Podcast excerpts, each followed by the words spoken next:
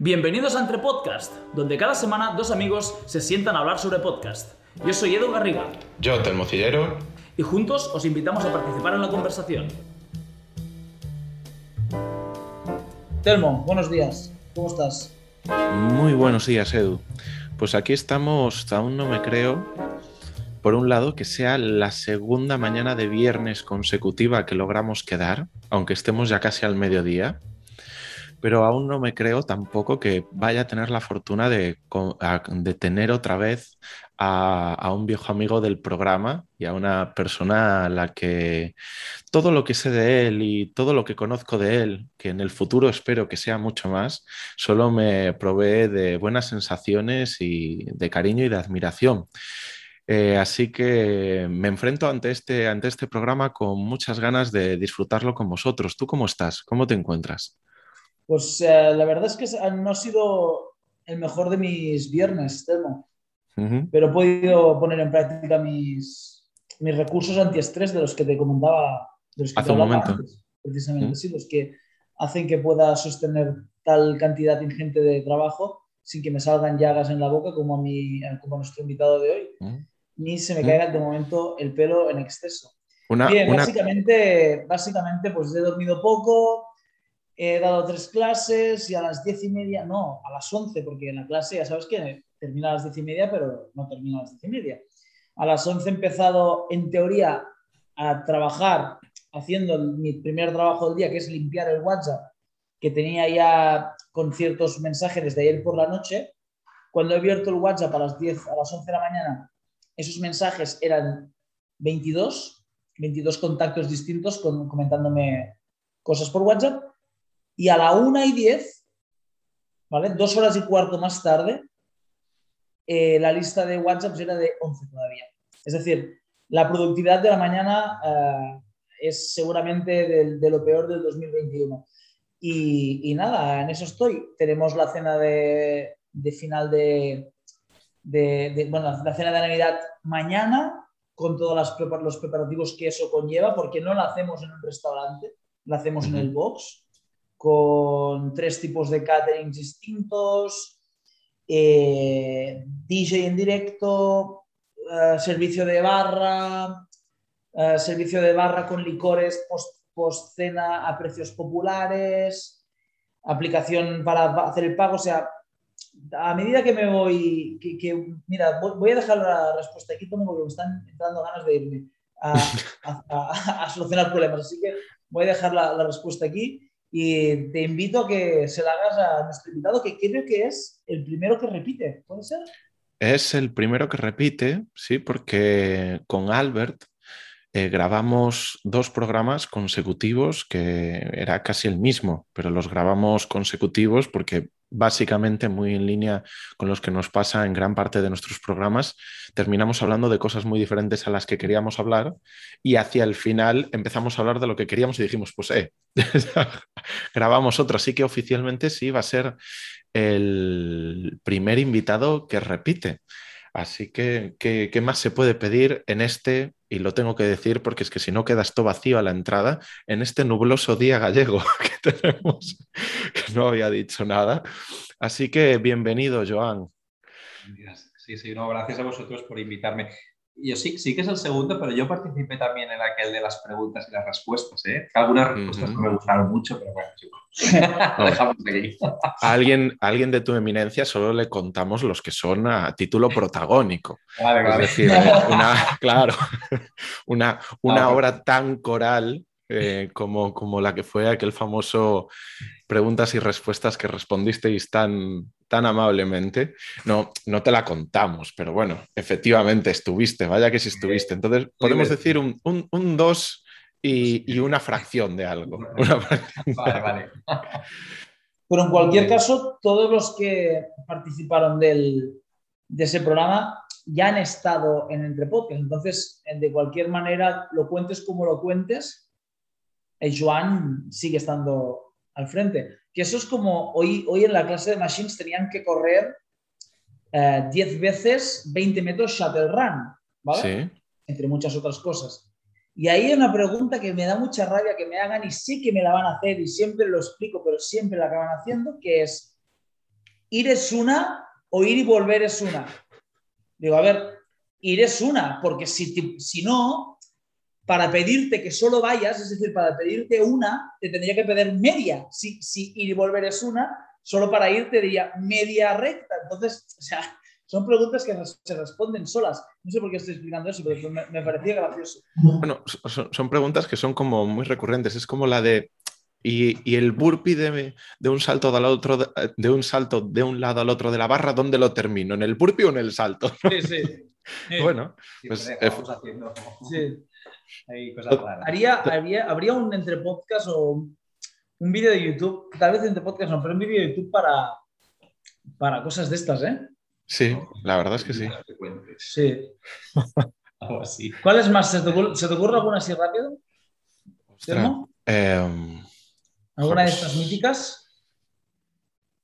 Bueno, nosotros tenemos una que es la de los 200 metros, pero esta no se aplica para nadie. ¿Cuál es? Porque, eh, porque justo donde Yo tengo una buena también aquí, dale, dale. Sí, porque la de los 200 metros em, es siempre al mismo punto pero al mismo tiempo es diferente de a quién, a quién se lo digas, ¿no? Entonces a veces es hasta un macetero, a veces es hasta una puerta, a veces, pero es el mismo entorno, ¿no? De orientativamente cinco metros para adelante, cinco para atrás, pero es importante, es importante. Entonces los 200 hoy hasta dónde son. Aquí hubo una anécdota una vez, ¿eh? Con uno de los coaches, tenéis que ir hasta la moto y volver y no había moto. la moto se había ido. Ese día no estaba la moto. Claro, como la moto está en marcha, cada vez son más metros. No, yo tengo una en los 200 que siempre hago, que es un chiste recurrente de estos de coach, que también cada coach tiene como sus chistes. Cuando alguien no ha corrido nunca los 200, nosotros tenemos una señal, ¿no? Y, y, yo siempre les digo, esa está la señal. Nunca les digo, esa está la señal y volver. Pero es evidente, ¿no? O sea, no, ¿no? Entonces siempre les digo, esa está la señal. Y siempre te preguntan, ¿y volver? Y yo siempre les digo, sí, porque si te quedas ahí ya no podrás hacer el entreno. es como, como un chiste que me voy cocinando yo. Tú ya te empiezas a reír antes de decir nada, ya se, ya se, va aproximando con las risas, ¿sabes? Para hacerme, sí, sí, para hacerme el día un poco más ameno, ¿sabes? tengo que pensar a ver estas, estas frasecitas de, de coach y, preguntitas de... Tengo, si una semana estoy atento, yo creo que las, de hecho, Telmo, cuando vengas te, vamos a llevar a ver la señal, porque la señal es para enmarcarla. Está así doblada de todo el mundo que se agarra a la señal, creo yo. sí, sí, sí. Es una señal mítica. Sí, sí, sí, la señal de 200. Es un auténtico, entonces, símbolo de la capacidad que tiene 77 de aportar eh, fuerza y fitness a sus, a sus agregados, ¿no? De, no lo escuche nadie de ayuntamiento. Impactar, impactar en, la, en la geografía de Blanes, casi. Ahí está. No, el, Luego confundir series con reps es un clásico, ¿no? Sí. ¿No? Que te dicen, son cinco repeticiones y quieren decir cinco series. Esta es un clásico. Hmm. Confundir sí, eso pasa mucho. con reps, esto ya no, ya no hace ni gracia. Se me, se me ocurrirían, ¿eh? Se, me ocurrirán. Se te ocurrirán. Luego, por ejemplo, hay otra que no sé si sucede mucho en, en, en Artabros, como en, en Blanes Academy, que se trabaja mucho en, ventanas a veces explicas un what for time, ¿no? Y la pregunta siempre es, ¿sin descanso? ¿No? Como, como si tuviera todos, todas las piezas siempre tuvieran que tener un descanso, ¿no? Porque están acostumbrados a que haya mucha ventana, pero yo creo que esto es muy, muy propio de... Si tú cuando explicas un what en pues no te preguntan si hay descanso. Pocas veces. Creo que mm, entonces debemos de tener un buen equilibrio entre entrenamientos por ventanas, por time, por ambras, más o menos, más o menos queda, queda claro. Sé que se me estaba ocurriendo ahora en, esas ocasiones en las que se trabaja sin porcentajes, que, pones peso ligero, ligero moderado, ¿no? O moderadamente pesado, algo así, que es. ¿Y qué porcentaje es? Sí, sí, sí. Justo los días que no pones porcentajes. Como... Pero sí, es fantástico. Son de esas pequeñas cositas que nos alegran el día y la verdad es que siempre es una suerte poderlas responder, ¿no? Porque hay que orientar. es difícil orientar. Más le vale que, que tenga máxima calculada, o sea, máxima buscada. Sí, porque puede ser que te lo pregunten y no la tengan también. Claro. Podría ser. Sí, podría sí, ser. Eso, podría ser. Hostia, el otro día vi gente que luego primero hice las risas, en plan, eh, hacemos clase de altero. Nosotros no hacemos mucho hincapié en el hook grip en las clases normales porque, francamente, creo que antes de llegar al hook grip hay que pasar por muchas cosas. Pero en, en altero sí, la clase altero, evidentemente, si quieres hacer altero, la clase de altero se hace con hook grip. E hice una broma de que había visto gimnasios en los que, que esto es cierto, la gente se, se pone tape en el dedo gordo, que es un tape, evidentemente, para hacer hook grip, y luego no hacen hook grip cuando cogen barra. Que esta es otra cosa que me, que me, que, que me alegra mucho cuando veo a alguien con tape y luego le miro y está haciendo hook grip. hook grip es, es, coger así la barra. Escoger así la, la, barra, tú no creo que nos he hecho un tantero. La barra, sí. ahora estoy enseñándole a Joan, es como coges la barra y te pinzas el dedo con la barra. Y claro, esto, esto te, saque, te, sa te sale un callo de, de, dedo también, el callo de, mm. callo de hook grip. Nosotros tenemos el juego del gato y el ratón. Explicamos siempre el hook grip y, o sea, el hook, el hook grip y, y, vemos quién lo mantiene durante la clase. Y entonces, muchas veces cuando, cuando pasamos por delante de una persona, tiene el hook grip, cuando dejamos y solo ven nuestra espalda, vuelve a su agarre normal. bueno, ahora voy a, voy a hilar también la clase que va a parecer que lo, que lo llevabas, el, el, el podcast que va a parecer que lo llevabas sí. de casa, pero tú sabes, ¿no? ¿Tú sabes cuál es el, la señal de, de socorro en caso de abuso o de cuando, esto no sé si es solo en Cataluña, de los Mossos de Escuadra, pero se ve, ahora ha pasado como... Es a nivel internacional. Es internacional. Cuando una chica está siendo acusada, es, es, cuando están... Eh, en casa, por ejemplo, o en casa o en cualquier sitio, está viviendo una situación de maltrato en general, de, de agresión, ya física, psicológica, sexual, pues hace una señal. Y... Pero es, es, cuando la está viviendo en el momento, es una señal de ayúdame ahora. La estoy viviendo en general, por ejemplo, el otro día explicaba una historia de una chica que estaba en la sala de espera de un médico. Entonces a una enfermera le hizo la señal que sí. fue y la enfermera ya... La señal es esta. Sí. Es con, para, que, para, los, para los que no estén viendo el entre podcast en directo, si solo lo están oyendo en diferido, es poner la palma de la mano tipo how, ¿no? como un, un indio saludando, sí. Pero con el dedo, el dedo gordo eso es. y luego te, te, te mm. escondes el dedo gordo con los otros cuatro y eso es un hook grip también, ¿no?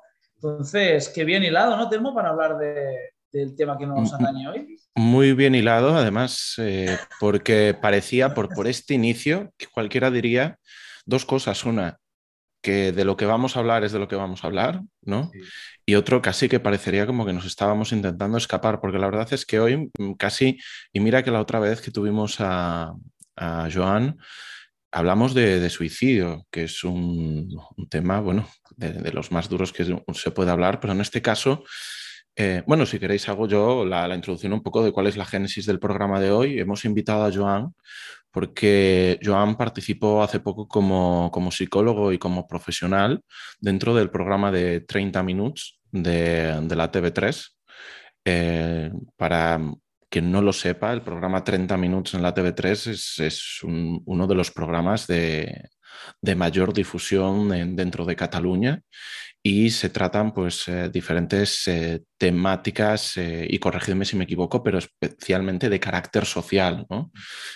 Pues desde el problemas en territorio talibán, el, el, cómo escapan los diferentes refugiados de sus países y bueno, una serie de temáticas sociales muy duras. Y en este caso, Joan participó en uno que se llama, eh, la traducción sería violadores en manada, ¿no? Violadores en bandada, que, que, sería en catalán, el cual mm, muy amablemente hace una, bueno, esto se publicó hace una semana y media, Joan me lo envió, lo vi, me pareció increíble el brutal que hace a, a nivel coral todos los integrantes, pero también el que hace especialmente Joan.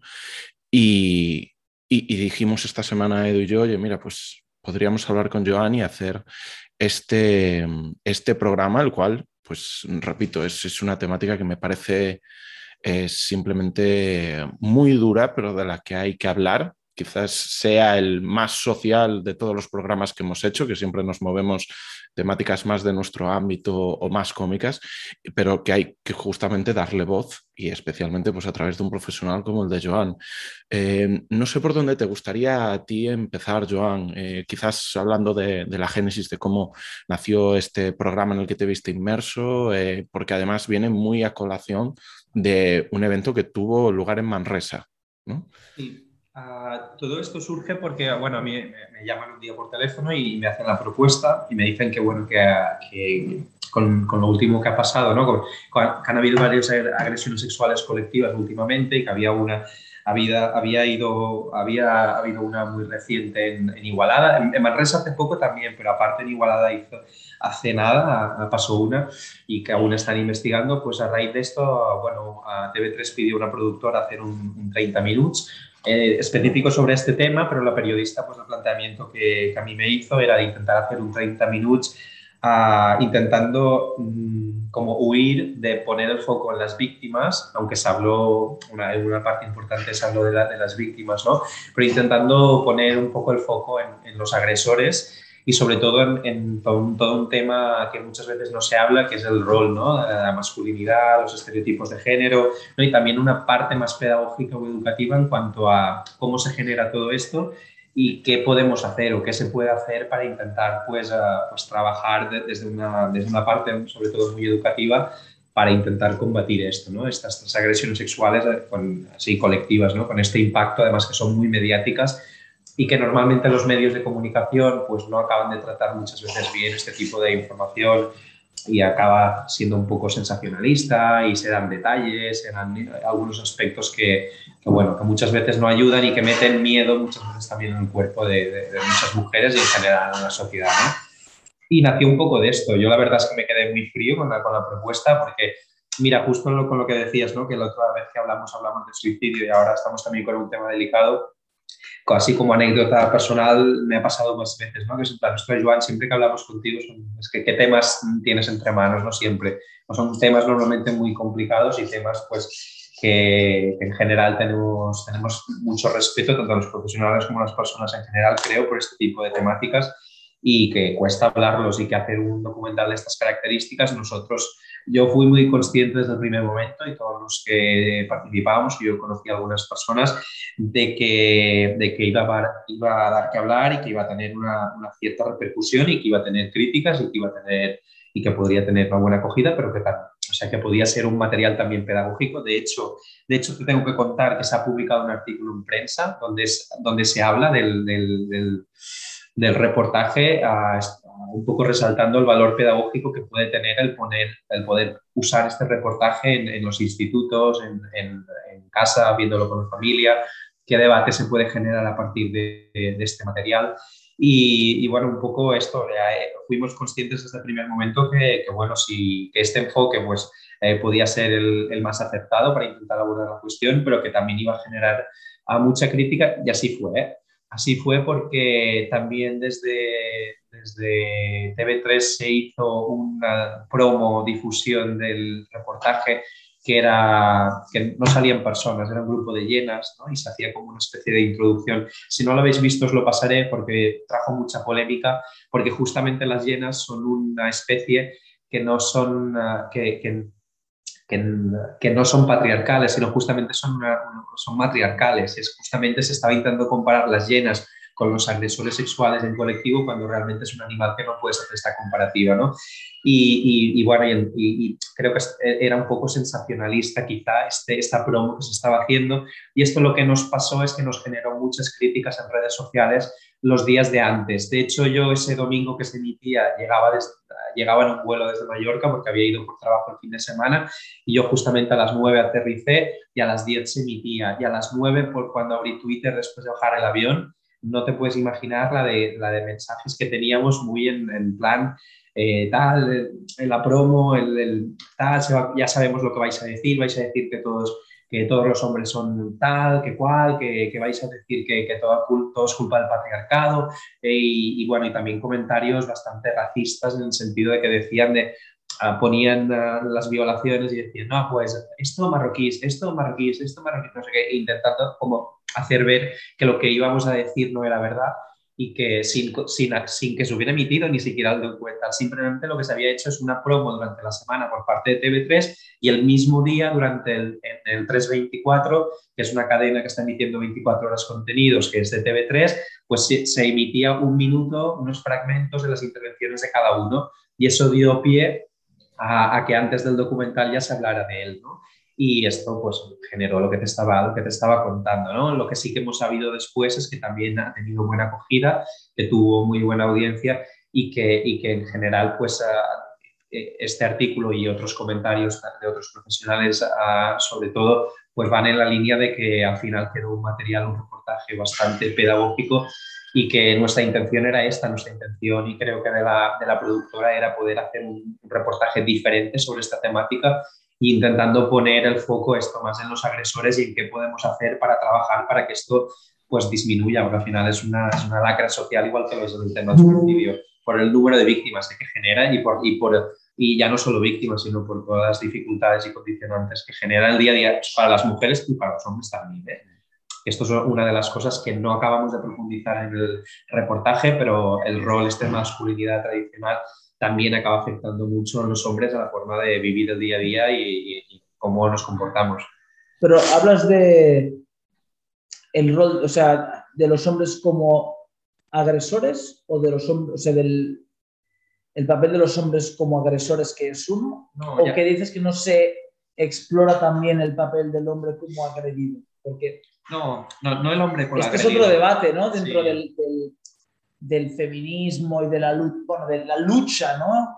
por el territorio de la igualdad y tal, la sección o la, la parte más de no sé si es derecha es la palabra, no sé si es conservadora, no sé si es, no sé cuál es la palabra, pero bueno, los Mm, este, mm, este partido político más de Bob, eh, perdón, verde.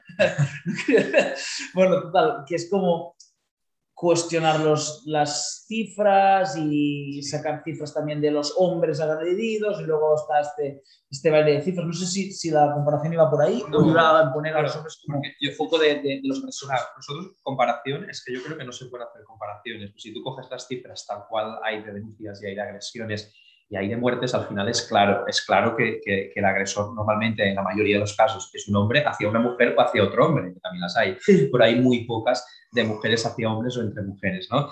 Entonces, nosotros teníamos claro que el punto de partida era ese, ¿sabes?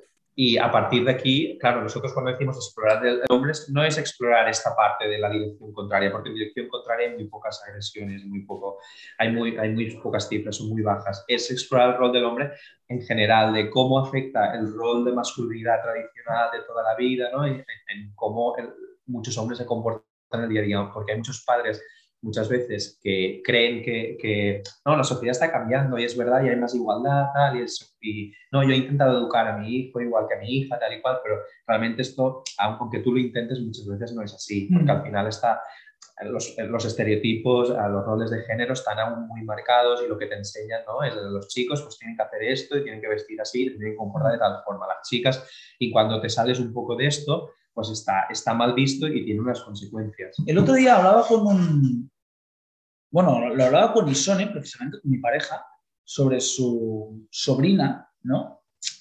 Y sobre el... Y no, teníamos otra pareja y de hecho luego su sobrina nos arrojó algo de luz sin querer, ¿no? Sobre, bueno, la otra pareja es muy activa en cuanto a la lucha por los derechos feministas y todo, bueno, todo el pack de izquierdas, ¿no? Estábamos hablando precisamente de esto, ¿no? Y ella hablaba de de, ponían en, eh, en, en, contexto que, que, la educación de un niño o una niña es fundamental a la hora de determinar sus gustos, sus preferencias. El, el, debate era muy, muy, muy extenso, evidentemente, y había muchas, muchas cuestiones que no se conversaron en profundidad y perdón, que sí se conversaron en profundidad sobre temas muy, muy extensos que no voy a poder hablar aquí, ¿no? Pero el tema era básicamente que es antes el huevo la gallina, o sea, que es, es el niño que pide un coche por genética, por, inclinación natural hacia objetos que se mueven rápido, digamos así? ¿O es el niño que pide pelota por inclinación natural a objetos que se mueven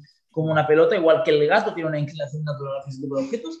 Y la niña pide mm, cuidado por inclinación natural a, a las acciones que implican cuidado de terceros, ¿no? O es la sociedad, porque a mí también el discurso es el no, porque la sociedad me, da una pereza terrible, porque ¿cómo computas la sociedad? Y, que es toda la sociedad mundial, salvo un par de tribus en África que son matriarcales, o sea, todas las sociedades, eh, no, sé, es como... Entonces mi pregunta es, ¿existe una inclinación natural de, de, de los dos sexos a una determinada, un patrón? ¿No? No, no, no, no existe. Aquí el, aquí el ambiente y la crianza es, es, fundamental al final, porque en, el reportaje sale muy poco, pero lo explicaba y lo explicaba más extensamente. Al final, tú cuando vas a tener un niño o una niña, antes de tenerlo, cuando ya te dicen que es un niño o una niña, ya esperas unas cosas diferentes. Y ya a los niños y las niñas ya los reforzamos de forma diferente muchas veces, aunque a veces no queramos. ¿eh? Y hay padres que trabajan para que esto no sea así, que desde pequeños pues tengan la libertad de poder coger pues, un coche, una muñeca, etcétera, etcétera. Pero uh, puede, haber, puede haber algún caso, yo no digo que no, que cierto niño tenga cierta tendencia por un tipo de objeto, tal cual pero en general viene muy condicionado a un poco al tipo de, porque a veces también reforzamos sin querer, es decir, el niño hace un movimiento brusco, que tal y que cual y que cual, está más permitido que si lo hace una niña, que la niña se tiene que sentar correctamente, la reforzamos más cuando se porta bien, cuando está como ¿no? en, aquello que se espera. Y claro, cuando tú hablas de sociedad, ya, yo hablo de nuestra sociedad, y cuando tú hablas de nuestra sociedad, hablas de tu comunidad donde vives y hablas de tu familia y de cuando tú eres ah, pequeño, quien más te influye es la familia y la familia absorbe, ha absorbido estos patrones ¿no? de, de, realmente qué es lo que se espera de un hombre, qué es lo que se espera de una mujer. ¿Cómo alimentas esa neutralidad?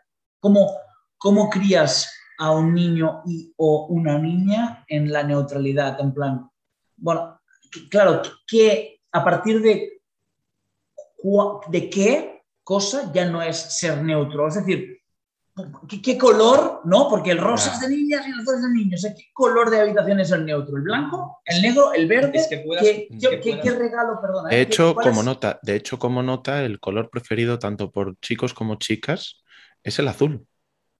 Hmm. De hecho, el, rosa es algo que, se ha instaurado de, de, manera cultural, pero sí, el azul es el que eligen la gran mayoría tanto de, de varones como, bueno, como de mujeres. Entonces, ¿cómo se, ¿cómo se cría, cómo se educa en la neutralidad? Que sea él o ella que decida con no sé qué edad que le gustan los coches, le gustan, uh, sé, no sé, las muñecas, ¿sabes? hay una edad, cuando son muy pequeños, que ellos aún no escogen las cosas y, mucho menos conscientemente algunas veces. En, en, estos casos, pues nosotros si tenemos que pintar la habitación, yo qué sé, o le tenemos que comprar cualquier juguete, pues que podamos pintarla del color que sea o comprar cualquier tipo de juguete, porque a un niño pequeño no le puedo dar una muñeca o a una niña pequeña le puedo dar un coche. O sea, aunque al final, cuando, cuando es muy pequeño, es el plan de poder tener la libertad y, y, poder... Lo que pasa es que es difícil, es difícil porque lo que tú normalmente ya tienes integrado, lo que y a veces sin querer también es un poco, pues hay que comprar este tipo, este tipo de objeto porque es un niño o este tipo, aunque a veces, ah, no, no, yo no pienso así, pero a veces lo acabamos, lo acabamos haciendo. Y ya cuando ya tienen una capacidad de decidir, pues que puedan decidir, ¿no? Hace mm. poco me explicaba un amigo, hostia, pues mira, yo, mi hijo se quiere pintar las uñas y yo me las pinto con él y me dejo y tal, y le dejo y tal, y cual. Hostia, pues genial, de puta madre, eso que, esto no quiere decir nada y, o sea, al final podamos eh, dar, dar todo el repertorio, es decir, que a las niñas todo lo que tradicionalmente ha estado reservado para los niños, pues que se lo podamos ofrecer y, con los niños igual, que, que, que si quieren hacer patinaje, si quieren hacer cualquier cosa que normalmente solo hay chicas, pues que puedan hacerlo y que al final un poco hay, hay, hay que intentar es, es, es, muy difícil porque es, ir un poco a contracorriente muchas veces y a veces en casa puede ser que lo estés haciendo bien, pero cuando estos niños son más grandes y salen fuera, se encuentran con muchas barreras, ¿no? Yo que sé, el grupo de, de, amigos y tal, que si no juega al fútbol es que eres mariquita. Ya todo lo que no sea lo, que se espera, pues ya es lo diferente, ¿no? Y este tipo de, rechazo, de discriminación, de tal, que es eh, muchas veces la génesis, la, la, las cosas que se van acumulando y las cosas que se van, que se van haciendo grandes y que llegan a otras situaciones peores más, más hacia adelante. El otro día hablaba con, con un compañero y me decía de, trabajo y me decía, yo no entiendo por qué en el reportaje relacionáis, por ejemplo, los chistes que se pueden hacer por un grupo de WhatsApp sobre una mm. tía o el pasar una foto porno, tal cual, con el tema de, las agresiones sexuales colectivas. Bueno, es que por un sitio se empieza y por el otro se acaba. Y eso no quiere decir que en todos los chats donde pasan estas cosas todo el mundo vaya a acabar así, pero esto, si no se corta, si no se corta en algún momento esta cadena, sí que llega a generar este tipo de situaciones, estas o otras, o violencia física, psicológica, vicaria, etc. ¿Dónde está el límite, no? ¿Dónde está el límite? al final es un proceso gradual de aceptación cada vez de cosas que, en otros entornos o en otros grupos no serían aceptados. Mm. Yo, por, ejemplo, eh, bueno, no tengo WhatsApp, ya es conocido, pero en un grupo de WhatsApp en el cual se pasasen este tipo de cosas, eh, diría algo y me marcharía del, grupo susodicho, ¿no? O sea, hay unos límites que se van instaurando y al final es como en toda interacción vamos estableciendo cómo son los patrones que sí que son aceptados y cuáles no son aceptados.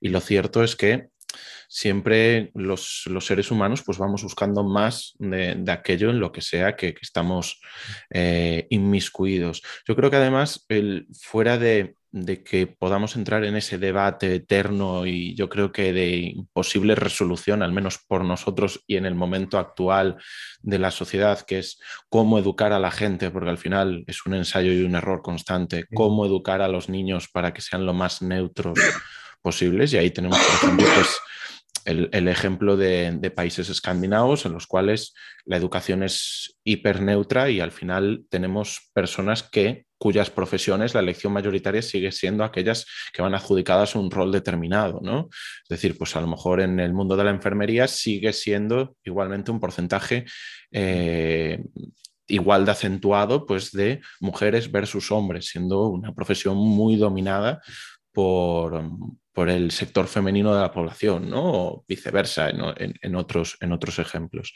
Pero sí que hay un momento, además, que sale un magistrado que habla mucho de cómo, eh, por un lado, no solo la falta de herramientas que se tiene desde el propio eh, sistema judicial y especialmente en los jueces que conocen el derecho, conocen la jurisprudencia, pero falta por llegar a entender yo creo, lo, que es una agresión sexual, ¿no? Cómo afecta a la víctima en el momento en que ésta tiene lugar, cómo afecta a la persona después y cómo la afecta de ahí en adelante.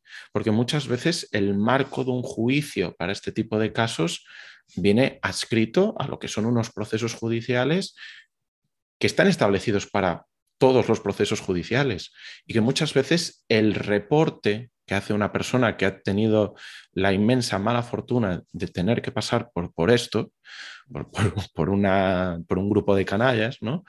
que es el, el que su manera de exponer la información no es la misma que podemos tener nosotros ahora aquí grabando.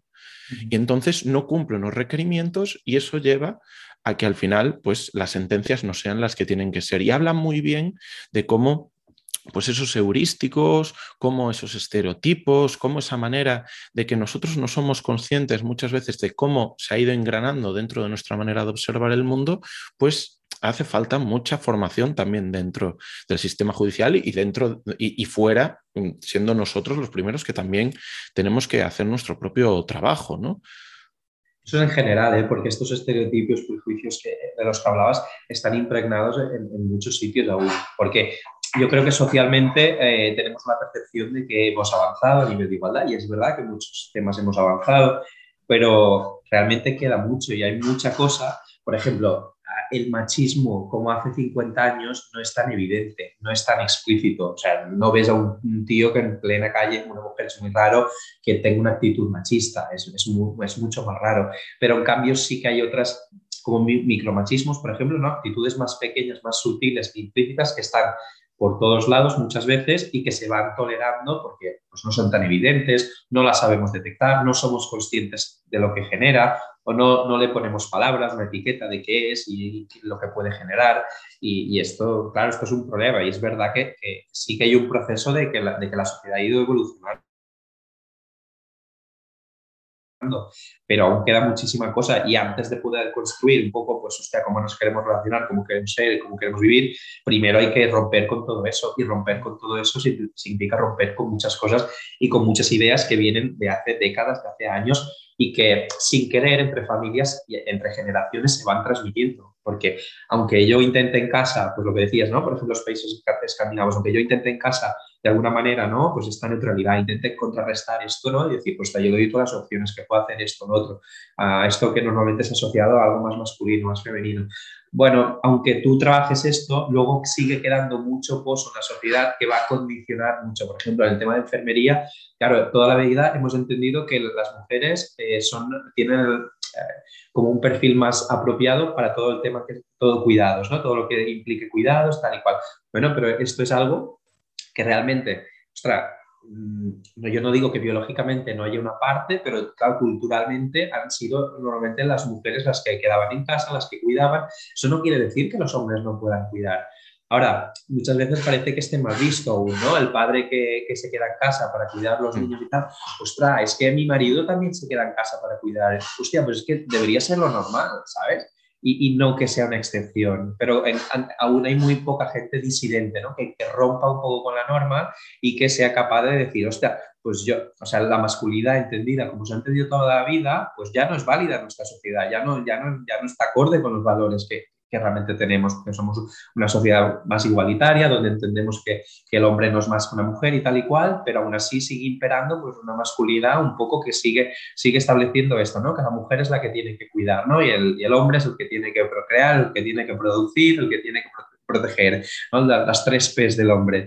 Pues claro, al final es, bueno, esto era así, pero esto no quiere decir que no pueda ser así. Hay otros tipos de, de vivir la masculinidad y no necesariamente eso implica pues que no sea uno masculino, ¿no? Es que al final, eh, porque tú cuando preguntas a una persona qué es, ¿no? Porque ahora podríamos entrar en el eterno debate, ¿qué es lo masculino? ¿Qué es la masculinidad? Pues normalmente eh, las respuestas eh, cuestan mucho de, sacar y realmente al final empiezas a rascar y es todo lo opuesto a lo femenino. Bueno, ¿por qué no? ¿Por qué no podemos? O sea, realmente masculinidades hay muchas, hay muchas mm. formas de, de, poder vivir la masculinidad. Mira, yo por ejemplo, la masculinidad, mm, cuando hablo, yo tengo como esta pareja, ¿no? Que es, bueno, todo mi entorno es mucho más de izquierdas que no de derechas. No tengo, desgraciadamente, ningún amigo. Tenía uno que se hizo militante de Vox y entonces fue cuando he hablado alguna vez de él, entonces, pero, hasta hace, pero antes lo llamabas aún que tenías un amigo, ahora ya, ya tenías, o sea, ya, en pretérito, ya ha pasado. Al final, al final, cuando alguien no, no mantiene relación, pues a un momento deja de tener el estatus mm. de amigo, ¿no? Pero lo volvería a ser rápidamente, o sea, es este tipo de contactos que enseguida volvería a ser amigo mío, ¿eh?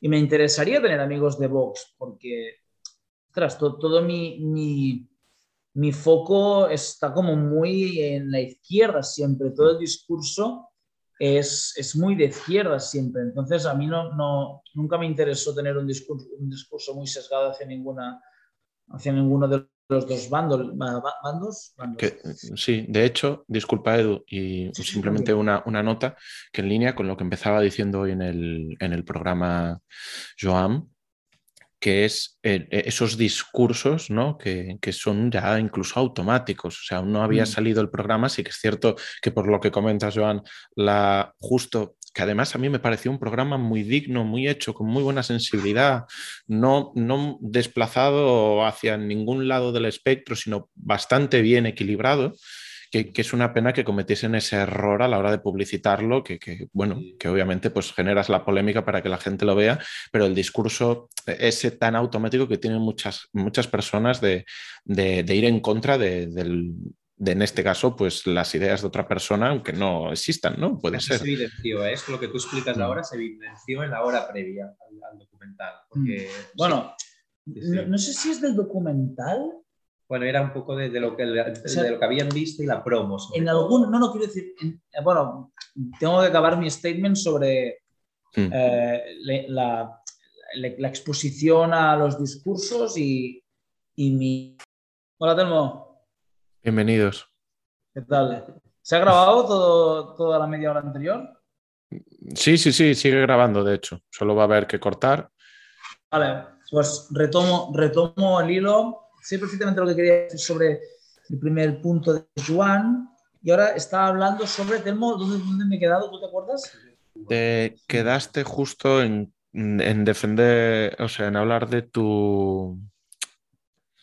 Ay, Telmo. Lo, lo tenía claro, ¿eh? se me acaba de ir. El. Estábamos hablando de packs ideológicos, de, de cómo unos se, Sí. se posicionan rápido en un sitio.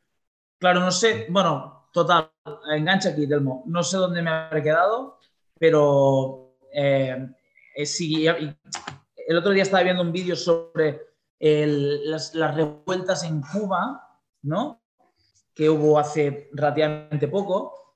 Y en cuestión de horas, y horas significa una o dos, todos los partidos políticos sacaron su, su portavoz opinando, declarando hacia el su- suceso, con, el discurso, digamos, o sea, lo que analizaba precisamente era lo rápido que habían generado un discurso alineado con su PAC, digamos, en torno a un- una cuestión y cada uno de ellos con posiciones tan opuestas, ¿no? Es decir, ¿hasta qué punto te has preocupado para observar lo que está sucediendo?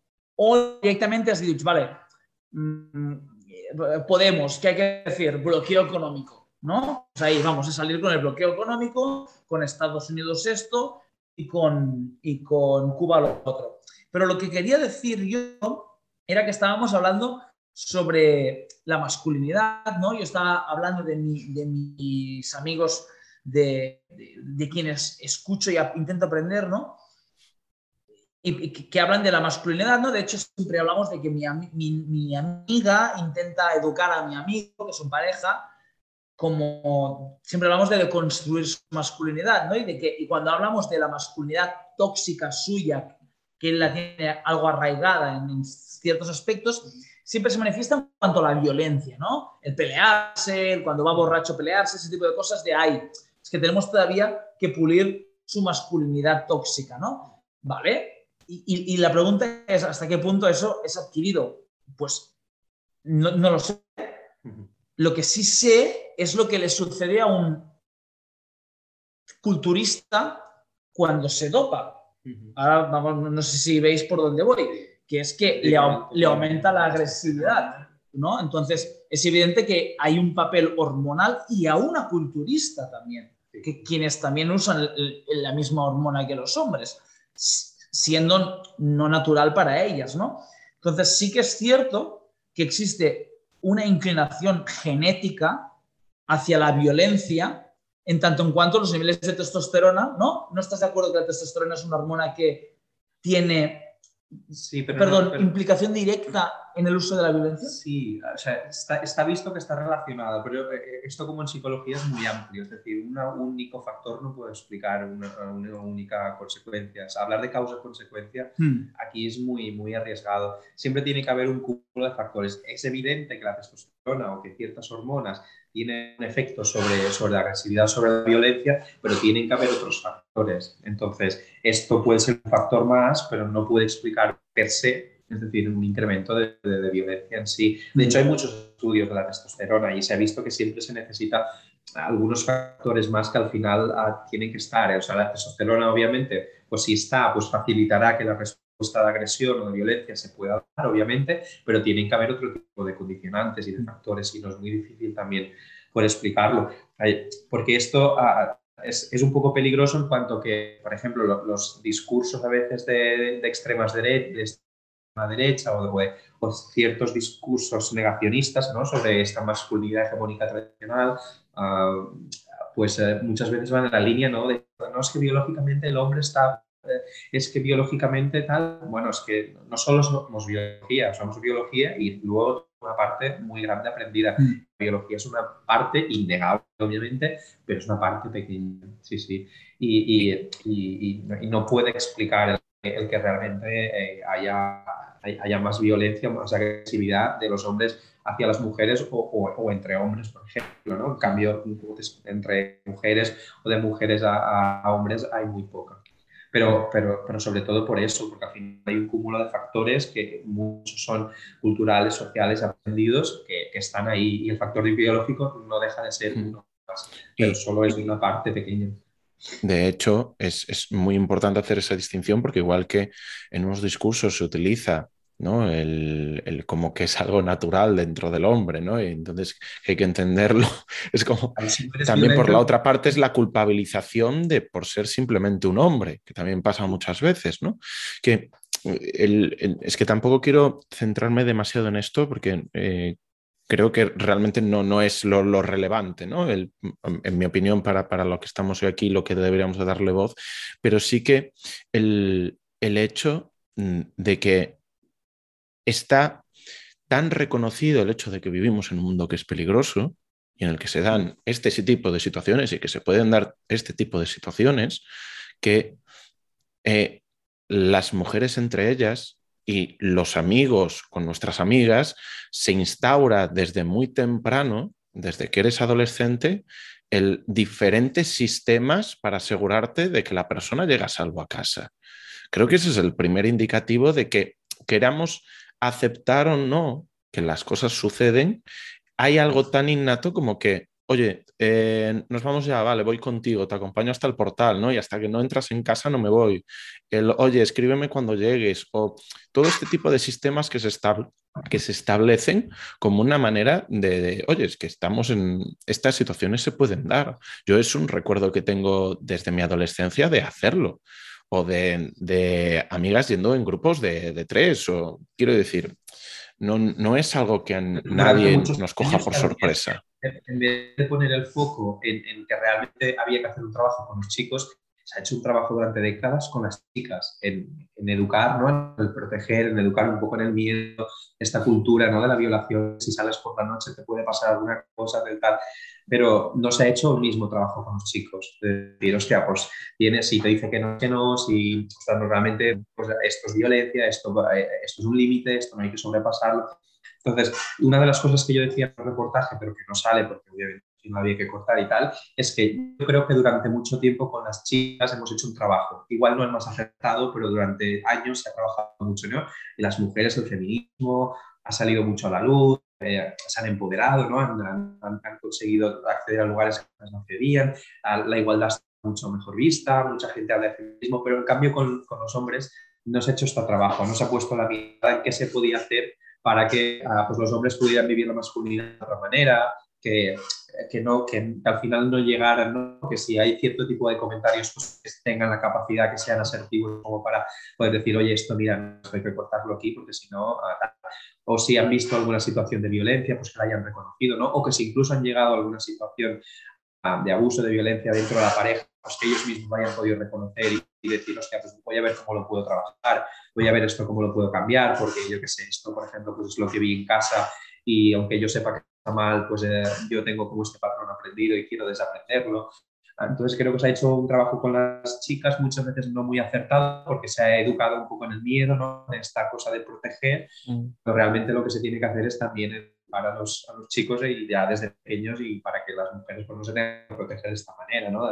Mm. De, de, hecho, hay un caso muy curioso y está escrito en un libro de una socióloga muy importante, el caso Alcácer de la violación de las niñas, que de hecho salen en el, el reportaje de los 30 minutos se habla, eh, cómo trataron los medios este caso, a, a, lo que instauró fue mucho miedo. Las chicas, sobre todo, que tenían esas edades en, en, en, en ese momento, porque se dio mucho el mensaje de que, de que era peligroso ¿no? que las niñas salieran a la calle de noche, solas, con esas edades. Se puso, puso mucho el foco en la personalidad que tenían las chicas que salieron y la personalidad que tenía la chica que se quedó en casa, comparando como que las chicas que salían pues, eran más abiertas, más no sé qué, y se puso mucho el foco en la víctima. Y desde ese caso hubo durante unos años donde realmente, y está estudiado uh, y está escrito en, en un libro, a todo lo que eso creó ¿no? y todo lo que reforzó en cuanto a lo que tú decías, esos sistemas de seguridad y que hay que proteger a las chicas y de chicas o los chicos también proteger a las chicas pero mm. eh, Sí, como que la responsabilización, la responsabilización es, es, de la mujer que se tiene que proteger, ¿no? En vez de, de, que la responsabilización debería de ser que no se diesen estas situaciones porque no hubiese personas que las, que las instaurasen. El, que, yo creo que eso se ve también muy bien en, en, el programa y que es una situación muy clara, que es el, el terrible proceso de, revictimización que se dan en los diferentes procesos eh, judiciales que son terribles. Las, gente, las personas que trabajamos en este sector eh, o que tenemos experiencia en este sector y que sabemos eh, pues en tema de maltratos, de abusos, etcétera, todo lo que tiene que ver violencia hombre, mujer o como muy bien decías antes, porque también sucede y acontece, o sea, hombre, hombre, el, sí que es verdad que mujer-hombre es algo más anecdótico, es más difícil de encontrar, aunque se pueda encontrar, pero estamos hablando de, una relación eh, muy alta. Yo tenía hace unos meses, por motivos de una formación, tenía las estadísticas, pero ahora mismo no, las voy a decir porque no las tengo claras. No quiero, no quiero meter la pata. Pero eh, que al final en estos procesos no solo son procesos muy duros en los que se hacen preguntas muy directas que se tienen que responder, sino que en gran parte de las situaciones se tienen que responder con, los propios eh, agresores presentes, muchas veces ni con, la, con el tacto de poner eh, una mm, pantalla ¿no? entre unos y otros. Y, y, son procesos en los cuales no se intenta ver cuán culpable es el agresor, ¿no? Sino cuán, de responsable, es cuán la responsable es la víctima, ¿no? ¿Has el... las piernas? Eh, claro. dijiste en un momento que no, es como... De, hecho, salen pequeños fragmentos en el reportaje mm. de, interrogatorios que, son... Son, durísimos, son durísimos, son durísimos. Y... Em, y, claro, eh, parte, parte de todo eso viene justamente de, nuestra incapacidad muchas veces para, entender los procesos de vergüenza, de culpa, de daño que se produce y, de entender, eh, creo que además es del mismo programa también, ahora dudo, pero generalmente entre un 20 y un 25% de, de las denuncias por abusos sexuales terminan en sentencia. O sea, terminan eh, con, con, una sentencia en firme de las denuncias, teniendo en cuenta que la inmensa mayoría nunca llegan a ser denunciadas. Eso es lo que te iba a decir, eso es de las que se llegan a denunciar, porque realmente el porcentaje de mujeres que llegan a denunciar es muy poco, es muy bajo. Muy bajo.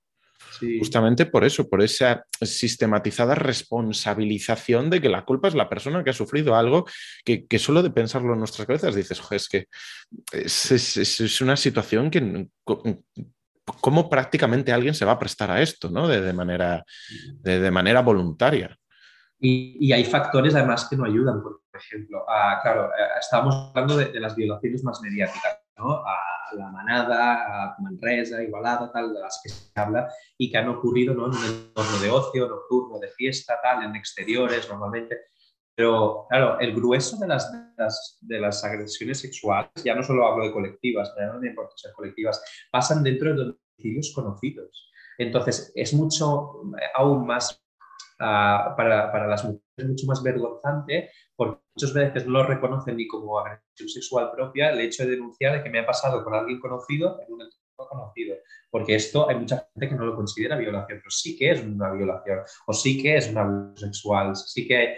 Pero claro, esto aún añade más dificultad, ¿no? ¿Cómo voy a denunciar si es la persona con la que he estado los dos últimos años? Van a decir que esto me lo estoy inventando, que yo me estoy aquí inventando.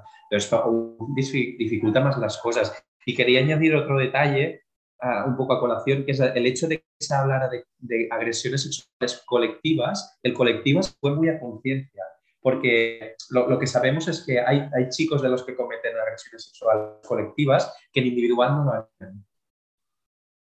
la potencia que tiene esta, esta, este sentimiento ¿no? de grupo, de reforzar la masculinidad en colectivo, de ah, vamos a hacernos a esta, no sé qué, no sé cuántos, para un poco reforzar ese, ese rol, ¿no? de decir yo puedo con esto y me da igual y yo puedo forzar, la puedo someter y tal, y nos lo vamos a pasar bien porque vamos a hacer lo que vemos en las pelis porno, tal, no sé, están ahí tres tíos dándole cual. Y, esto es, se hizo muy a conciencia, porque, porque este tema de, colectivo seguramente, y sabemos que toda la vida han habido agresiones sexuales de este tipo, pero el hecho de, de que sean tan mediáticas, ¿no? Este, tipo de, violaciones y tal, lo ha puesto encima de la mesa y, hay mucho análisis de este tipo sobre sociólogos, psicólogos criminólogos, en este perfil, ¿no? En este perfil de decir, no, hacer un perfil de estos agresores es muy difícil, pero lo que sí que sabemos es que este, este factor de colectivo, de grupo, tal, es un factor uh, muy vinculado ¿no? a esta masculinidad, como no me gusta tanto llamarle tóxica, sino más tradicional, más hegemónica, ¿no? del, del, que para realmente reforzar este rol tengo que con mis amigos demostrar que soy aquí poderoso, que tengo dominio, que soy un tío que, que puede mm, dominar a una tía y que no hay ningún problema. ¿No? Y, y, es curioso que intentamos uh, no sé si se consiguió proponer ese énfasis, esa parte colectiva, porque es eso, es curioso porque muchos de estos chicos en individual no, no, llegarían a hacer un proceso de estos, no, llegarían a, a, este, a este límite, no a este final. A mí siempre me ha sorprendido mucho el poder que tiene la justicia para ser implementada de forma ordenada y no anárquica. O sea, yo me pongo muchas veces en la en Lloret hubo un caso muy heavy que llevó Isone, precisamente. No sé si tú, Telmo, has visto los cuadros, bueno, Juan, los cuadros que hay en el box, em, que cada, salen todos los coaches y cada coach tiene una frase debajo. Y la, gracioso, ¿no? De, de una cosa graciosa de ti, cosa de ti. La de Isone es, eh, he metido a gente en la cárcel, ¿no? Y, y Isone llevó el caso de la acusación de un, muy famoso en Lloret, o sea, que conocía todo Lloret, porque había sido el monitor de todos los niños de Lloret, del casal de Lloret, y salió tipo TV3, o sea, fue ultra, ultra sonado, más de 10 años, o no, algo menos de 10 años. Y bueno, el chico se mostró que había abusado de bastantes niños, bastantes niños, con grabaciones explícitas y todo, un caso súper heavy. Y, es que a mí me, sea, se, me, se, me, cierra el corazón porque es como que me despierta una parte de mí que, que tengo dentro y no aparece nunca, pero cuando me pongo a pensar en esto, y realmente es la capacidad de, de que nadie se tomara la justicia por su, por su bando, porque yo me imagino, no soy padre, no creo que lo sea, pero es que no me hace falta serlo para imaginarme cómo, cómo podría responder a enterarme de que una persona sé dónde vive y qué es lo que hace, aunque esté en custodia en ese momento, da igual, es Lloret, no es eh, Nueva York, ¿vale? No, no, puedo, no puedo responder de mis actos realmente y no, no, no existen, que yo sepa, especiales precedentes de, de casos como estos en los que una de las víctimas o familiar de las víctimas se haya tomado la justicia por su, mm. por su, por su bando, por su bando, sabiendo que tal vez la justicia ordinaria sea, tal vez no, seguro va a ser mucho más eh, ligera, aunque luego, por ejemplo, en la manada creo que es la, sentencia más dura de la historia de este país en cuanto a este tipo de casos, ¿no? Pero aún así va a ser siempre mucho más ligera, evidentemente, que matar al culpable, ¿no? Que la, que, la, que la pena de muerte. Me sorprende la capacidad por, por, no sé, por, mitigar estos, estos, posibles incidentes. Un tema que te digo que a mí me, cierra el corazón hasta, me cierra el estómago hasta el punto de reconocer a un Edu que, no, nunca ha aparecido en ningún tipo de conflicto, jamás. De verme, ahora a lo mejor lo que digo es muy fuerte, no sé qué opináis, pero verme que sería capaz de matar a otra persona si, hiciera algo como esto. Hmm. Ahora tal vez he hecho una, una confesión muy, muy extrema y no sé cómo lo que opináis, pero me, me, me, reconozco capaz de matar a otra persona si tocara a mi hija. No tengo ningún problema en reconocerlo. Yo creo que, que, aquí tiene que ver mucho con la percepción de, de, de, la justicia, ¿no? Porque yo creo que, a nivel social, pues la percepción que tenemos de la justicia por cómo funciona muchas veces, pues es la percepción que tenemos, ¿no? De que es un sistema lento, de que es un sistema que, no, que la ley no responde a la sociedad, sino que parece que la sociedad se tiene que adaptar a la ley, cuando ¿no? la máxima, un poco del derecho debería ser que las leyes se tienen que crear por, porque la sociedad al final necesita leyes con que regular, con con que poder castigar se falta. Y, yo creo que el, sistema judicial está aún tan, tan obsoleto, atado, lento, injusto muchas veces que, que, nos crea una sensación ya de entrada de impotencia. Es esto, que incluso antes de que esperes una respuesta a la justicia, pues que, que, puedes decir, oye, que, que está es total para lo que le va a pasar, ¿no? Mm. Entonces, creo que, no sé, yo lo que opino en este sentido es que si realmente hubieran castigos más ejemplarizantes, también se daría un toque de alerta o de atención mm. más grande a las mm. personas que puedan verse ah, involucradas en, en, un caso. Y ya no solo la justicia a nivel punitiva, no a nivel de castigo, sino que haya también una parte de justicia restaurativa, de poder reparar daños, ¿no? De poder, ya has matado a una persona, obviamente aquí el daño no, es reparable, pero si hay otro tipo de situaciones que pueda haber esta parte de justicia restaurativa para que la, sociedad entienda que el que ha hecho un daño a una parte de esta comunidad, de esta sociedad, pues, lo puede reparar en parte, de que además tiene su castigo, pero que hay una parte también de reeducación que esta persona pues, pueda, pueda, pueda aprender que, que, este, que, esto sale de donde sale, que hay, hay, unas cosas que se aprenden y que también se desaprenden, yo creo que en este sentido, pues la justicia aún le queda mucho por avanzar y que, tenemos esta percepción de la justicia, porque claro, es la percepción también un poco ganada. Eso no quiere decir que no haya partes de la justicia que no funcionen bien y, yo creo que debemos confiar también en el sistema judicial, pero hay muchas lagunas y está muy influenciado por un patriarcado aún muy intrínseco con estos estereotipos, prejuicios, con un sistema ahí muy arcaico, ¿no? muy, muy ligado a veces incluso, me atrevo a decir, a, ideas de derechas, extrema derecha, a otro tipo de ideas o de, concepciones, cuando debería ser lo más neutral del mundo. Pero esta neutralidad muchas veces no se da. Mm, yo, creo que sí, habéis hablado de algo que es eh, lo, que se denomina la bolsa de impunidad.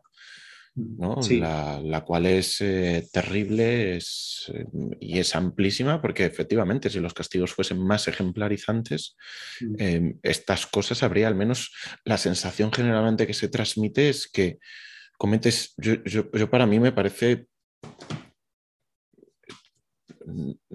de, los de lo peor que se le puede hacer a, a una persona en, esta vida. Me parece algo que muchas veces las palabras ni, ni llegan para expresar lo, que se pasa por nuestra cabeza a trompicones, ¿no?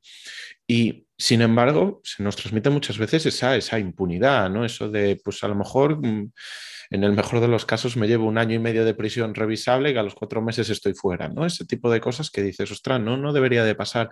Y se trata también en el programa, porque hay un momento que dice que efectivamente que son delitos, porque yo, bueno, más o menos estuve mirando porque pensaba que ni siquiera eran delitos que estuviesen contemplados con unas penas elevadas, ¿no? Pero efectivamente hay penas que son elevadas, como por ejemplo la de los de la manada, 15 años, etcétera, que ahí entraríamos en un debate de si debería de ser más o debería de ser menos, ¿verdad? Pero bueno, menos imposible, pero de que debería de ser más, muy probablemente, pero que justamente por el hecho de que son delitos tipificados con penas altas, con penas consideradas como muy altas dentro del sistema, eso hace que sea más difícil que, se terminen aplicando. Entonces, claro, entonces, ¿hasta qué punto entonces es, es, bueno que tengan tipificado unos, unas penas muy elevadas y después es una limitación a la hora de que efectivamente se termine poniendo a una persona una pena determinada por un delito, que es simplemente indescriptible, ¿no? Yo tengo mis, dudas, en modo de que la magnitud de la condena hmm. sea tenga un efecto directo en la premeditación a la hora de cometer un crimen. Porque, bueno, hay países que tienen las condenas más mm, extremas del mundo, que son la pena de muerte, y algunos países islámicos todavía con lapidación. Por ejemplo, por adulterio o infidelidad. Y se siguen cometiendo. esos crímenes. Eh, bueno, crímenes en ese país. También, también justamente no es el mejor ejemplo porque son castigos para con las mujeres. También. Y aún así siguen siendo infieles, ¿no? Por eso igual. Sí, sí, o siguen siendo acusadas de. Bueno, claro, es que justamente no es el mejor ejemplo. No es el mejor ejemplo. Y ser infieles cualquier cosa. que, entiendo perfectamente por dónde vienes. Yo creo que todos podemos imaginar, por ejemplo, las penas de muerte de, Estados Unidos, ¿no? Por, decir un, ejemplo de. No a la jurisprudencia con un caso y decir, no, porque en tal caso no. Pero este castigo existe, igual que en Estados Unidos o China existe la pena de muerte y, se siguen cometiendo delitos. Entonces, no sé hasta qué punto el hecho de que un delito sea más o menos ejemple, ejemplificador, ejemplificante. Ejemplificante. Sería, tendría un efecto directo, ¿no?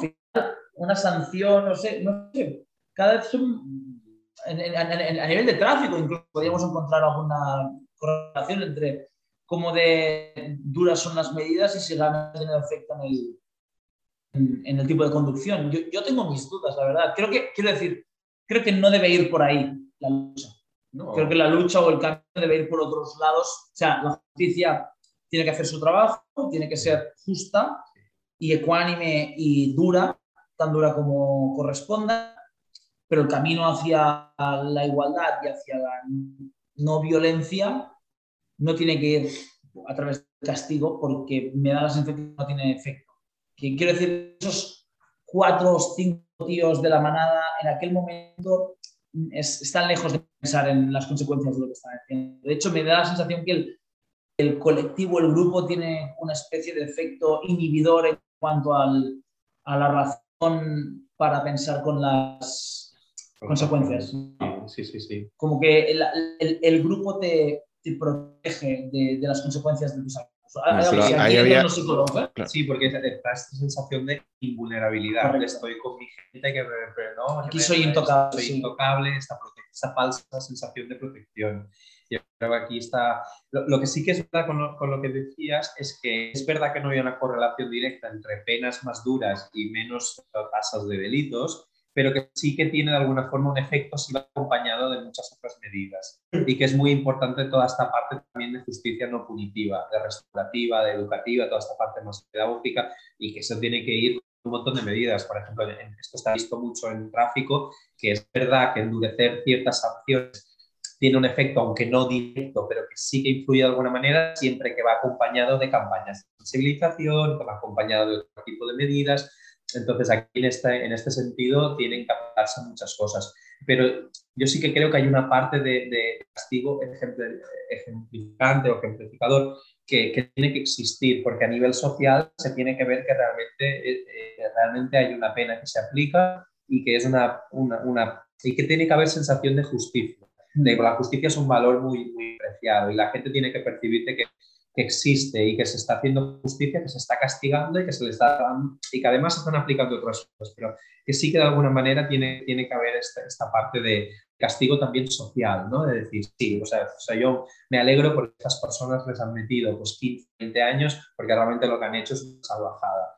Ah, porque a veces si no caemos, no sé, la pena es muy baja o la pena no se llega a aplicar porque no, no genera dos años de cárcel, entonces se computa por una multa, por no sé qué, tal y cual y cual, pues entonces ya aparece una sensación de impunidad, de bueno, lo puedo hacer porque da igual, si total lo que me va a pasar es nada. Y, yo creo que hay que, intentar encontrar el equilibrio. La idea de que es algo multifactorial, como decías tú, yo, siempre me acordaré de, de, una frase que he escuchado en sus diferentes versiones durante muchos años y, le podéis cambiar una o dos palabras, pero es más o menos la misma, ¿no?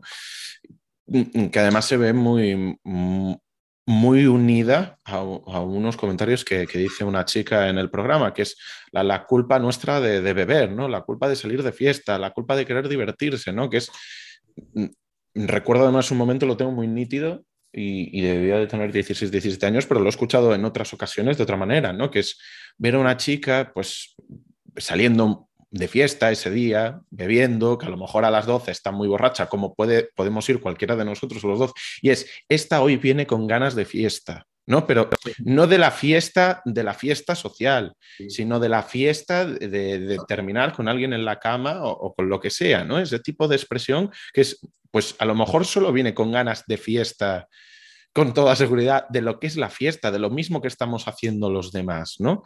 Y son ese tipo de... eso es lo que hay que trabajarlo, eso es lo que hay que trabajar. No, no debería de ser el pensamiento base de un porcentaje significativo de la población, ¿no? Porque, y, y si yo ahora veo a Edu ultra mega borracho, no estoy pensando que viene buscando fiesta de terminar con gente en la cama. Estoy pensando de que viene con ganas de fiesta de la fiesta en sí, de pasárselo bien, ¿no? Sí. pero una de las chicas decía, ¿no? Con eso que decías, que lo exponía muy bien, decía, es que ellos se piensan que, que nosotras, si, si, no estamos con ellos esa noche, no nos lo pasamos bien. Pues nosotros solas también nos lo podemos pasar mm. bien, ¿no? Poder estar de fiesta y, lo exponía muy bien en ese sentido. De hecho, quería, quería explicaros que, grabamos también una secuencia con un grupo de chicos, más o menos de la misma edad. Lo que pasa es que por tiempo no se pudo acabar de montar y no, no se emitió. Y esto es una confesión aquí. Ah, pero e, era muy curioso porque hubiese estado muy bien comparar las respuestas porque se, les hacían más o menos las mismas preguntas a ellos a ellas. Y era, eh, ¿habéis tenido alguna vez miedo por la calle volviendo de noche a decir tal? Y en ellas era evidente, era claro que sí, ¿no? Entonces las respuestas ven en ese sentido. Y ellos no, o algunos sí te contestó que sí, pero era por miedo a ser agredido o miedo a, ser robado, pero nunca por un miedo a ser abusado, agredido sexualmente eran los motivos eran muy diferentes, ¿no? O, eh, o sea, las preguntas eran en la, misma línea y veía respuestas como muy diferentes, ¿no? O tienes miedo, no sé, a racharte, ¿no? Por la noche, ¿qué, situaciones vives? Las, descripciones de sus situaciones eran como graciosas, ¿no? Como que tal, como que... Pero en ningún caso eran de, pues me, mira, se me meten al lado y se empiezan a rozar conmigo, me tocan el culo, me tal.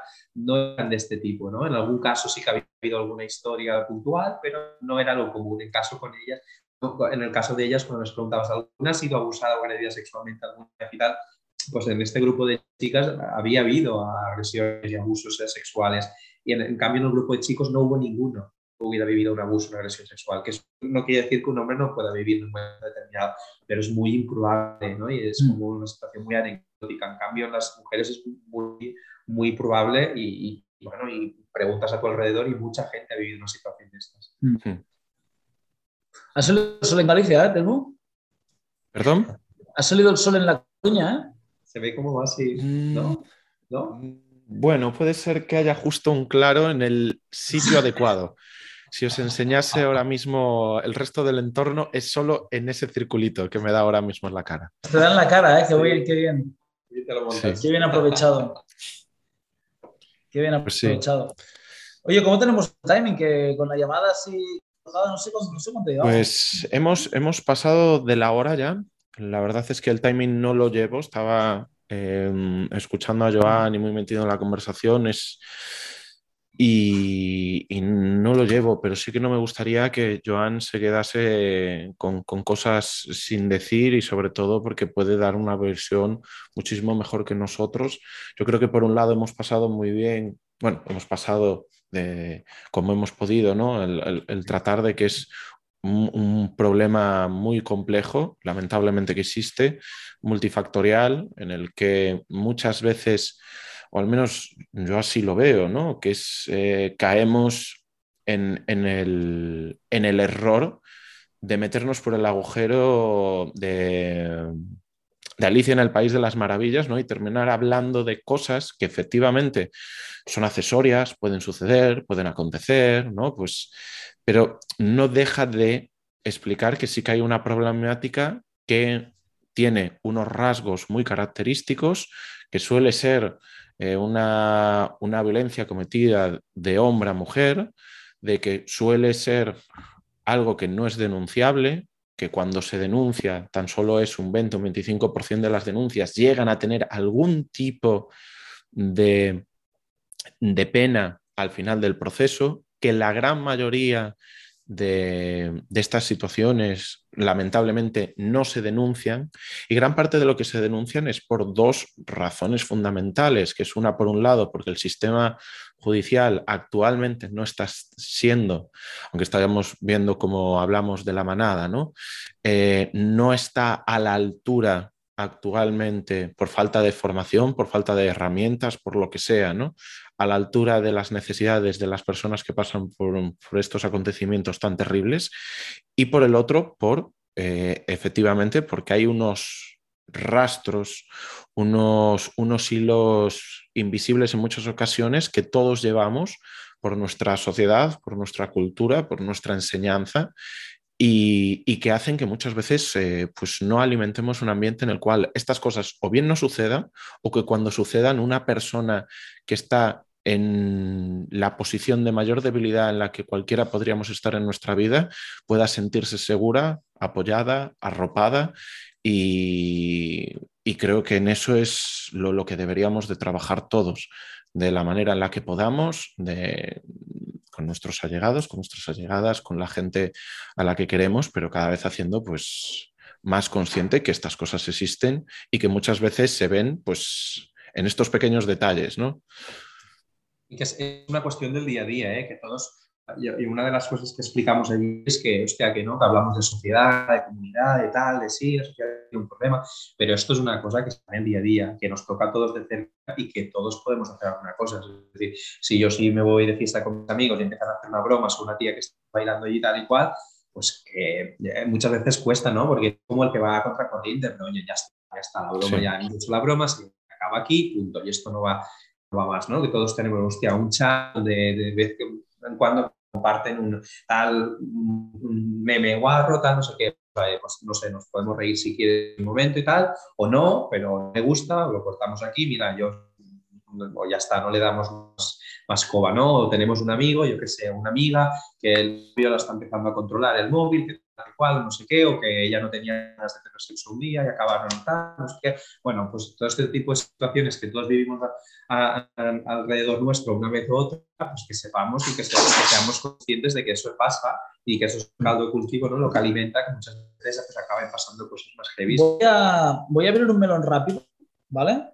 Porque yo tampoco, como, he dicho al principio del podcast, no voy muy, muy allá de, tiempo hoy. En, en el box hay política de uso de cierto tipo de lenguaje, ¿no? Y expresiones como marica o qué mariconada y tal están, están prohibidas. A ver, no, son prohibidas, pero oye, escucha que esto ya no es, esto ya no son los años 90, ¿no? Uh, aún así, he detectado, a ver, Joan, si puedes arrojar algo de luz, cómo está sucediendo un poco, y no te hablo de un caso y de dos, sino de tres aquí que me vienen a bote pronto, que está sucediendo con este tipo de comentarios que son más bien homófobos, son homófobos, un poco como con la palabra niga en inglés. Sé por dónde va, sí, sí, Y el racismo, que es que el blanco tiene prohibido el uso de la palabra niga, pero el negro no. Igual que veo que los gays y una lesbiana también le dije, oye, no, me llames marica, que ella no, o sea, yo a ella no la conocía, pero sabía que era lesbiana. Dije, oye, no llames marica. Y me, y me iba a decir, ya empezó con, yo, ¿no? Como yo soy lesbiana, estoy legitimada para decirle marica. Ya lo sé, no sé, a mí me da igual, es una cuestión de, ¿no? ¿Cómo, cómo ves el, el fenómeno este, no? Que entre, como que entre gays sí se utilice muy ligeramente esta expresión, a mí, a mí no me molesta para nada, es como que una cosa que hago más bien por si en algún momento pueda molestar a alguien. A mí no me molesta, me molesta que, que, se use. También soy la persona menos indicada para que me moleste porque no, no, soy gay, entonces no me puede molestar que, que alguien le, llaman, le llamen marica sin serlo. Pero no sé, tú cómo, ves que, que, que se esté que, se esté, que a lo mejor se quiere ser más papista que el Papa a veces. O, o... yo no lo he vivido. ¿eh? Aquí yo no lo he vivido mi entorno y, y, del box concreto, yo, o sea, no, no, lo he vivido esta marica, tal cual. Yo no lo he vivido, ¿eh? No, no un día estabas en una conversación, sí, sí, sí, en un bootcamp y estabas en ella, no lo dijiste tú, lo dijo otra persona. Pero tú dijiste algo. Uh, sí, sí, y luego off the record te lo comento. No me acuerdo, a ver, no pero yo sí, en aquel por momento... ejemplo, yo, yo si no dije nada, eh, pues es, es, es algo que, que, por ejemplo, nosotros... Vale, ya me acuerdo. Vale, ¿qué Una chica, sí. una señora, una mujer, hizo un comentario y yo le dije, oye, y no dije, este comentario acaba de delatar la edad que tienes, porque es muy presumida, ¿no? Y, y como todo muy arreglado, pero ese comentario era un comentario, no sé, que era como, no sé, no sé que alguien que vigilara cuando se pusiera de culo, típico, ¿no? Cuando quieres vigilar una parida de mierda de, de, dos décadas. Y le dije, este y tú estabas ahí, y diría que tú eres parte implicada de la broma, pasiva, pero, pero formabas parte de, la broma. Pero ahora que lo dices me acuerdo, pero... Bootcamp, sí. hacía calor. Pero esto puede ser... Viernes ¿eh? por la tarde. Y, y, esto, da, esto da, es como la evidencia de que muchas veces, incluso aunque lo tengas muy interiorizado, muy trabajado, tal, en el día a día, hay muchas situaciones que no, a veces no, no, dices, hostia, pues no, no toca, hasta Aquí, hasta, aquí, ¿no? Y dices, bueno, mira. ¿Te acuerdas del comentario? No sé, el comentario en concreto no me acuerdo, pero me acuerdo de la persona, me acuerdo de la situación. Y sí que era un comentario poco afortunado, ¿eh? sí. que era un comentario de estos de cortarlos, ¿eh? Sí. ¿Sabes? Pero, pero que Edu en este caso sí que le dijo, oye, tal, esto igual me toca, ¿sabes? O sea, que sí que hubo alguien que dijo, oye, tal. Que yo sí que es verdad que yo que no le di demasiada importancia, pero que justamente es esto, que son estas cosas que tenemos que cortar, porque un día te ríes, otro día tal, cual, cual, y lo que es una broma, pues a veces, entonces, esto lo, a veces con los, con los adolescentes lo que es una broma lo trabajamos con un tema bullying y tal así, porque lo, que empieza a veces con bromas, luego se va a broma, broma, broma, broma, broma, y al final acaba siendo ya algo más serio, ¿no? Que en este caso no, no creo que, que fuera algo más serio, pero justamente con situaciones con estas que a veces no cortamos, pues... bueno, aquí hay un debate que sí quedaría para otro podcast porque es otra película que en, en qué momento algo pasa a ser ofensivo, peligroso y, en, y, hasta dónde es piel finismo. Y lo voy a, lo voy a, lo voy a ejemplificar con un caso muy reciente que para mí roza, roza la caricatura, ya sea, ya es un meme en la noticia sin, sin querer ser un meme eh, en Barcelona, no sé si que me acaba de llegar por Twitter. ¿Sabes lo que es el cagatío, Telmo? ¿El? Cagatío. Una de las cosas más bonitas que hay en Cataluña.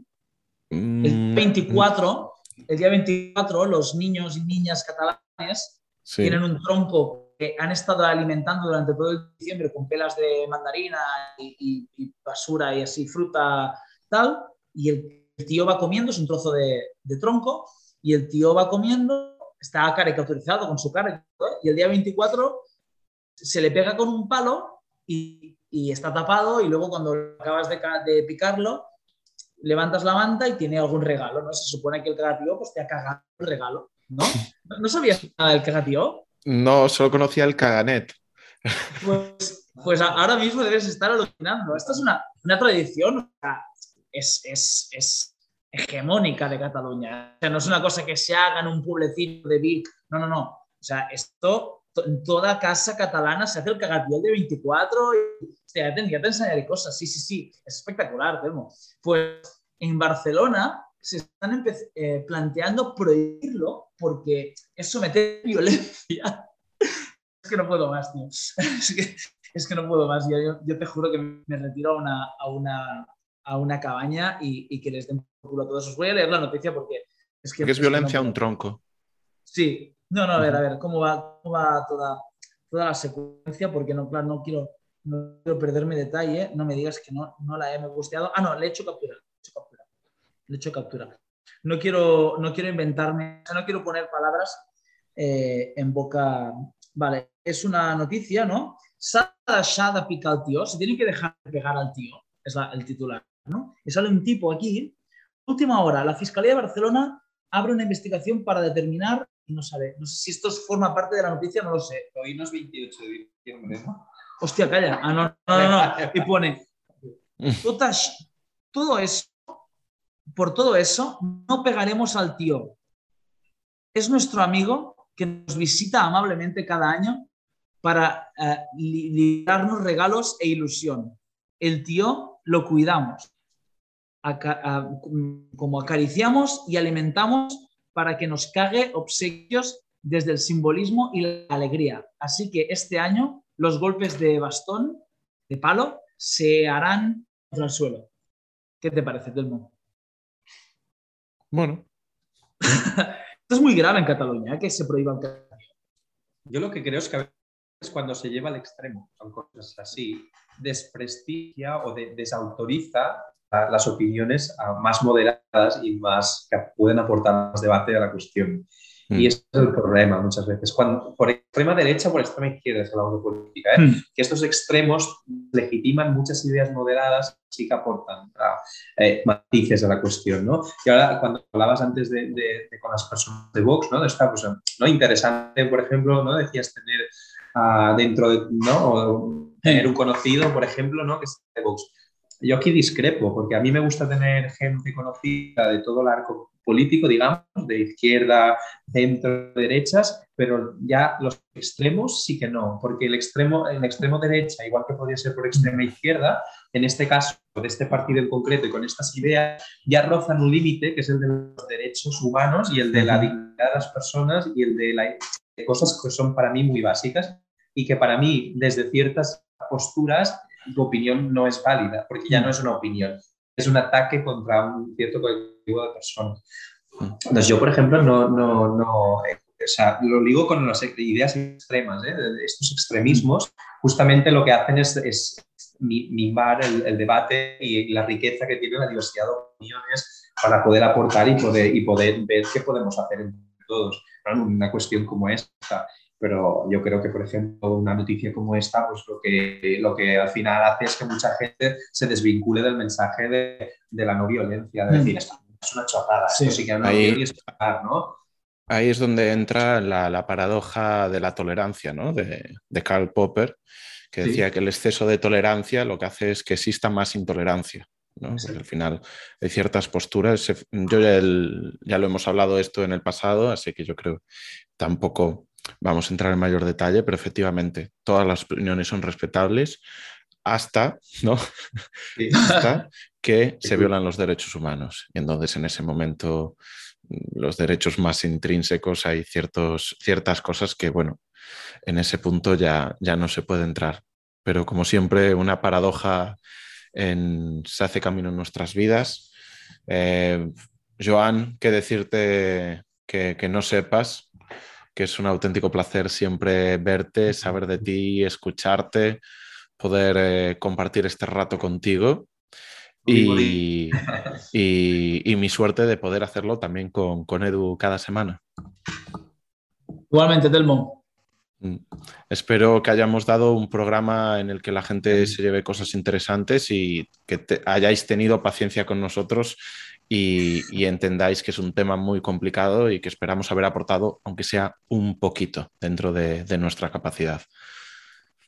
Chicos, nos vemos prontito. Os envío, os envío una abrazada molta forta y, y nos vemos prontito. Muy bien, Telmo. Un abrazo, cuídate, cuídate mucho. Que vaya bien el fin de semana. Igualmente, muchas gracias a todos. Un abrazo. Chao. Chao, chao.